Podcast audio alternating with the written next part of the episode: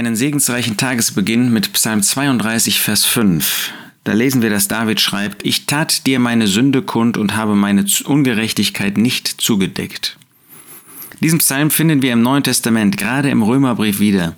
Der Römerbrief, der uns zeigt, dass wir aus Glauben gerechtfertigt werden und nicht aus Gesetzeswerken. Und hier war jemand, der unter Gesetz stand, David. Aber David war sich bewusst, dass er durch eigene Anstrengungen nicht gerecht werden könnte. Er war sich bewusst, dass seine eigenen Anstrengungen nicht dazu führen konnten, dass Gott zufrieden mit ihm war. Er sah, dass er ein Sünder war und dass er seine Sünden bekennen musste. Er kannte noch nicht das Erlösungswerk, das wir kennen. Er kannte noch nicht den Herrn Jesus, den wir kennen. Er hatte noch nicht das ganze Wort Gottes, das wir in Händen halten.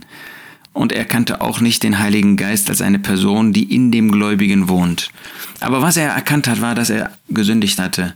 Und da hat er mit der Sünde nicht hinterm Berg gehalten. Ich tat dir meine Sünde kund. Das heißt, ich habe meine Sünde bekannt.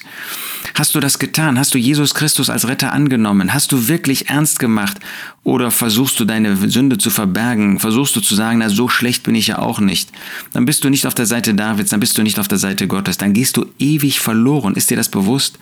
Wer seine Sünden nicht bekennt, wer Jesus nicht als Retter annimmt, wer ihn nicht als diese Retterkraft auch, der am Kreuz von Golgatha sein Leben für uns hingegeben hat, annimmt, der geht verloren. Aber David hat Gott seine Sünde kundgetan und tu du das auch, ehe es zu spät ist.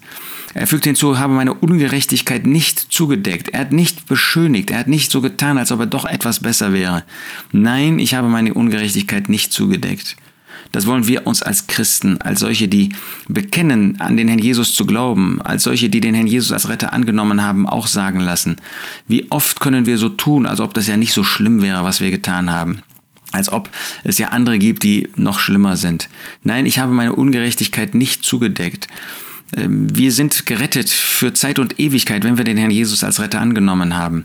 Aber bringen wir unsere Dinge in Ordnung, bekennen wir sie dem Herrn und auch den Menschen, mit denen wir zu tun haben, oder decken wir unsere Ungerechtigkeit zu, unser falsches Verhalten, unsere Sünden? Ach, lasst uns da auch David folgen, der uns da wirklich ein schönes Vorbild ist. Ich tat dir meine Sünde kund und habe meine Ungerechtigkeit nicht zugedeckt.